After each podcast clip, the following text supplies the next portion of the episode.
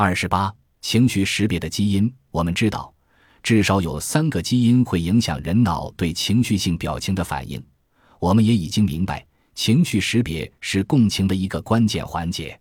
你携带的是哪个版本的血清素转运基因，会影响你的杏仁和如何对恐惧的面部表情做出反应。对其他相似的神经递质的水平起调节作用的基因，也会影响杏仁核对恐惧表情的反应。别忘了，杏仁核正是共情回路中的一个关键脑区。另外，还有一个精氨酸加压素受体异基因，之前已经发现和自闭症有关。它也会影响杏仁核对流露出恐惧或愤怒的面孔的反应。第三个基因是我们在自家实验室里发现的。我来跟你们讲讲这个故事。许多研究表明，人在看见快乐的面孔时都会高兴，就像我们喜欢观看食物或者美景，快乐的面孔也使人愉悦。这一点在婴儿身上已经有所体现。普通的八周左右的婴儿在看见快乐的面孔时就会微笑。这称为社会性微笑。我们还知道，当人在体验使人愉悦的事物时，有两个关键脑区会激活，它们是纹状体和黑质。因此，当我们看见快乐的面孔时，这两个脑区就自然就会激活了。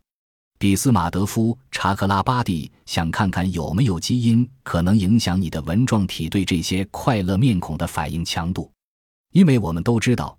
人在喜欢观看别人这一点上是有个体差异的，于是他选择了一个已知的基因——大麻素受体基因一，它参与了我们对奖赏的反应。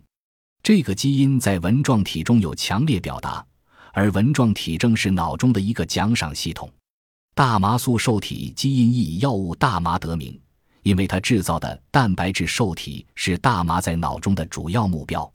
大麻素受体上的个体差异会影响到一个人对大麻的愉悦程度。我们让被试躺进脑扫描仪里，取了他们的口腔拭子，从中提取他们的 DNA，这是为了验证比斯马的一个简洁的观点：当你观看别人的快乐面孔时，CNR1 的差异会影响你纹状体的活跃程度。不出所料，这个预测得到了确认。这三个基因提供了非常清晰的例子。